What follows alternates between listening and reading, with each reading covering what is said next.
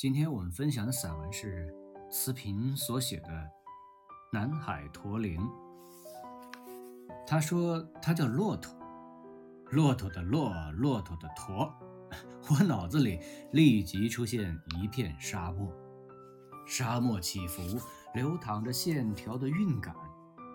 有一支驼队在慢慢的移动，夕阳西照。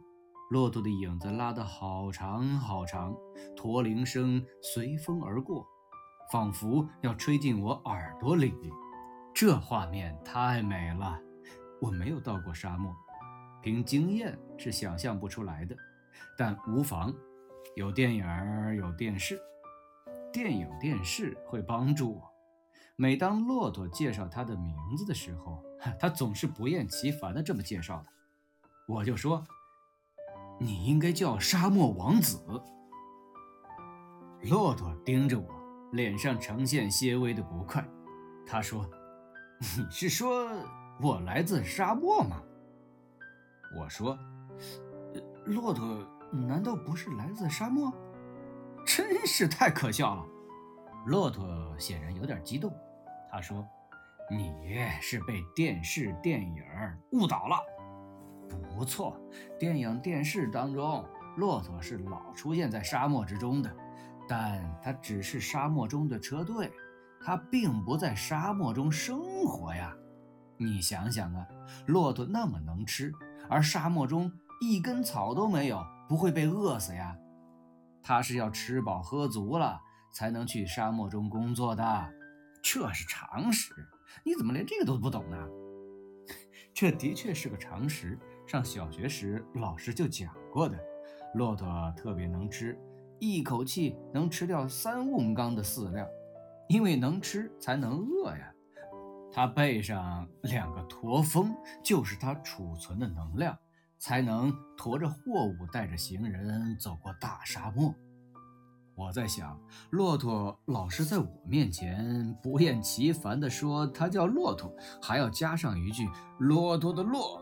骆驼的驼，他一定是对这名字情有独钟，便自作聪明地猜想，他一定是居住在水草肥美的地方。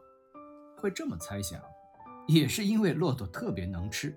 若不是水草肥美，怎经得住骆驼来吃呢？我 又一次猜错了，看来自作聪明真的不行。骆驼说。水草肥美是指草原，好不好？我老家在大西北，那儿有山有树，当然也有草，只是雨水没有这儿多。以前我们那儿有很多骆驼，现在快没了。骆驼说这话时，神色有点伤感，好像骆驼快没了，对他是种严重的打击。骆驼是沙漠中的车队，现在呢？天上有飞机，地上有火车、汽车，到处是高速路、公路、铁路，不用骆驼一样能够穿越大沙漠，而且速度更快，载货量更大。人类对于失去实用价值的物种，总是像丢弃破鞋一样，毫不犹豫地扔掉。骆驼变少，甚至消失，是很自然的事情。人类总是那么功利，然而。对于个体的人，比如说他，曾经生活在有骆驼的地方，自然会与骆驼产生感情。面对骆驼在逐渐消失，会伤感是可以理解的。这种情绪可以说是乡愁，也可以说是怀旧。我对老家那些正在消失和已经消失的老物件也会伤感。现实并不会因为伤感而有所改变。我要离开家乡外出打工谋生，骆驼也要离开家乡外出打工谋生。我坐汽车，他坐火车，不约而同来到了南海。他的家乡有骆驼，我的家乡有老物件，我们都要挥挥手说声再见。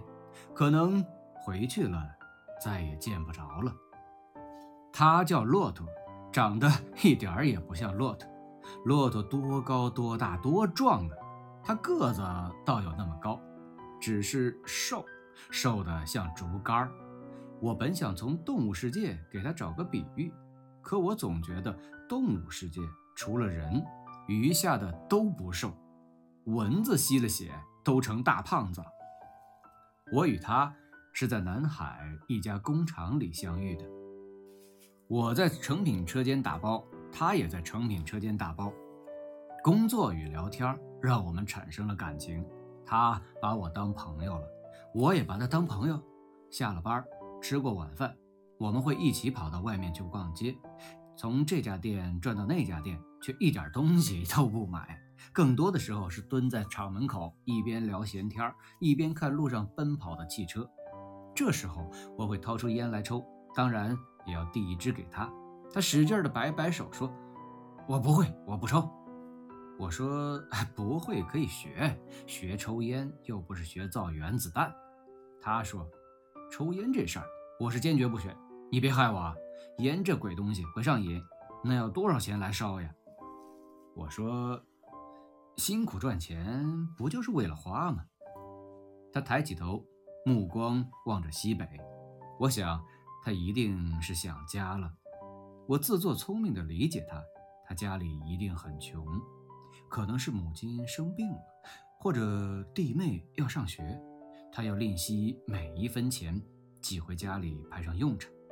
他却说：“我是想攒钱买一只骆驼。”他的想法吓了我一大跳，他怎么会有这么古怪的想法啊？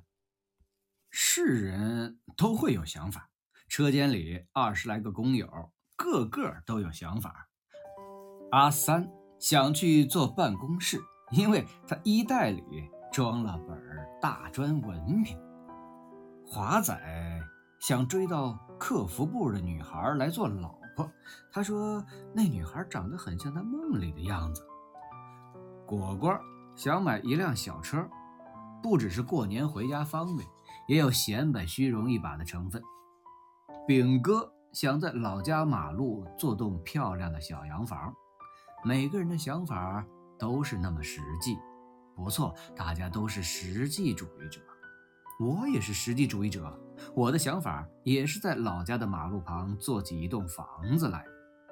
村里。很多人都做了房子，就我没做了。过年回家感觉很没面子。我发觉，大多数人的想法都跟我一样，攒钱做房子。只不过有的是想在老家做，有的是想在县城里买。有一个最胆儿大的说：“若是能在南海买套房子，我这辈子就知足了。”为此。我喊了他好长时间的野心家。骆驼的想法居然是买一头骆驼。骆驼放在早先可能用处很大，现在是什么时代了？火车、汽车、飞机穿过十个沙漠也不用骆驼。我买骆驼，并不是想派上什么用场。骆驼说：“我只是太喜欢它了，太喜欢它了。我的名字就叫骆驼。”我能不喜欢骆驼吗？我猜想，他可能是因为怀旧，可因为怀旧就要攒钱买只骆驼，这想法也是太古怪了呀！我怀念过去的石磨，母亲推动石磨，我家黄豆，石磨流出乳白的豆浆。我怀念河边的水车，少年大把时光，我打着赤脚踩着水车。河中的水哗哗地流进田里，但我总不能怀石墨水车的旧，就花钱去添置它们吧？那村里人会把我笑死的，因为他们在现实生活中没有丁点作用了。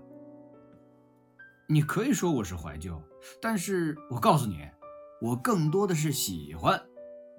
骆驼说：“我就是喜欢，要命的喜欢。”因怀旧而喜欢，这是一个理由。喜欢上了就不需要理由了。有人喜欢打球，有人喜欢唱歌，有人喜欢画画，有人喜欢喝酒，有人喜欢打麻将，有人喜欢瞎琢磨。喜欢完全可以从实际主义中跳出来。我虽然是实际主义者，但并不讨厌理想主义者，有时候还会很喜欢也很敬佩他们。骆驼想要有一头骆驼，应该是个理想主义者吧。于是我想，买一头骆驼该要不少钱吧？可能跟买辆小车、做栋房子差不多。一个人只要把全身的力气往一处使，总会心想事成的。只是他买了骆驼，就有可能要离开我。骆驼那么能吃，需要大片大片的青草。南海这里天气暖，雨水充沛，很适合青草生长。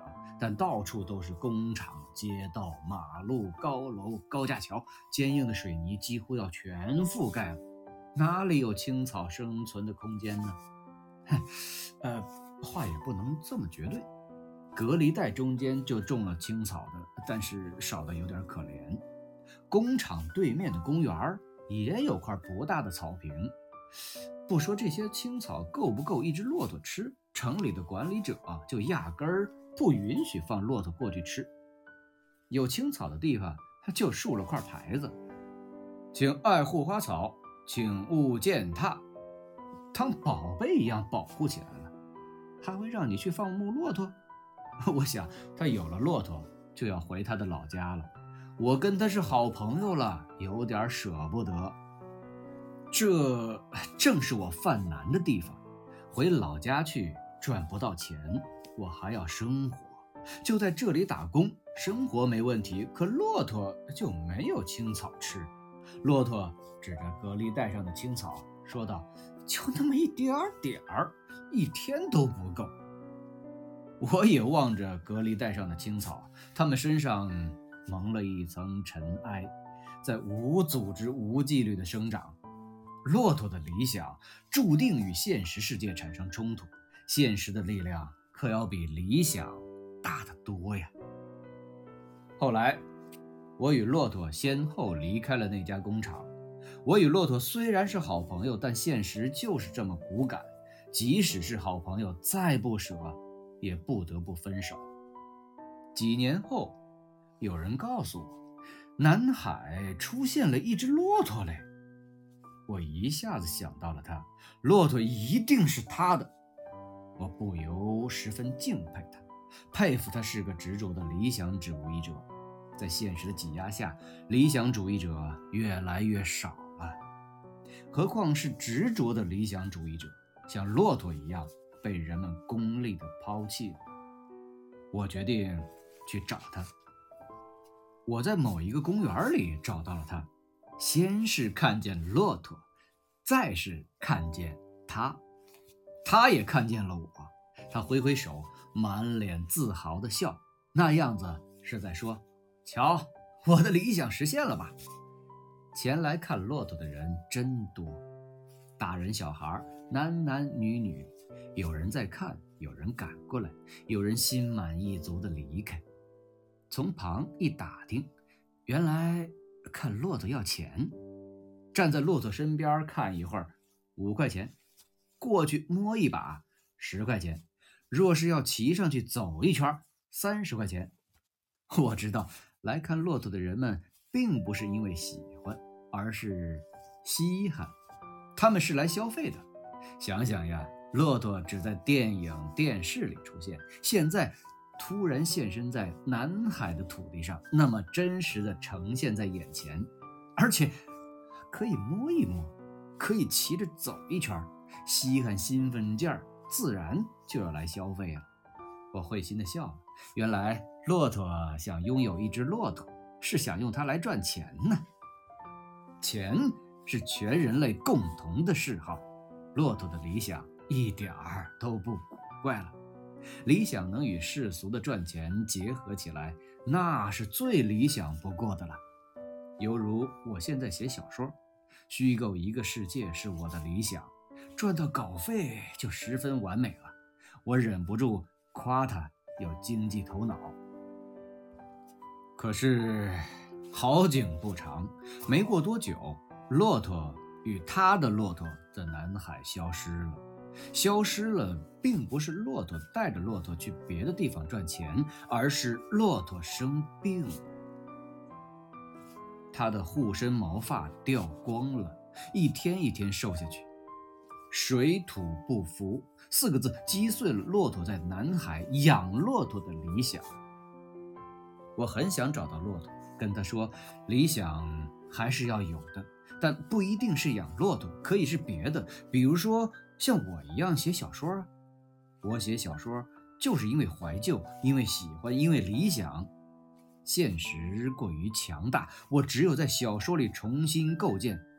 这事儿，骆驼你也可以，你可以在小说里养很多很多骆驼，全养得膘肥体壮，它不会水土不服。